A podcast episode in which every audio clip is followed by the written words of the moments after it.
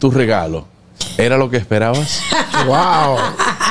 Muchachones, a mí me sorprendieron con una bandeja de desayuno, al cual le hice un flaco servicio, más para explicar. Ajá. Eh, Dentro del desayuno venía incluido un jugo de naranja con un espumante. Yo le di cuatro malas al espumante y le di al jugo con los patelitos. Cuando la señora de parque me dijo, eso es una mimosa, y yo, bueno, madre, Exacto. compré otro jugo. Que se hunden, Alejo. que se hunden allá adentro.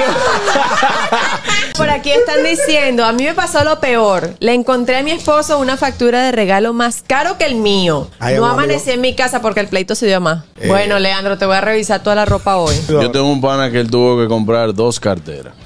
¿Qué pasa? Que cuando la mujer ha llamado al mismo mensajero, él le ha dicho, yo estoy aquí llevando una cartera que me mandó fulano. Dios mío, qué La Ay, mujer qué lo relajo. llama y le dice, mi amor, ¿cómo es eso de que fulano está llevando una cartera que tú lo mandaste? Y dice, ¿y para dónde que él anda con la cartera? Diablo, un león el tipo. Tigre. No, pero yo lo voy a llamar ahora mismo. Oye, Él me ha dañado la sorpresa que yo te tenía. Coge para la tienda, compra otra cartera, cartera mil y pico de dólares.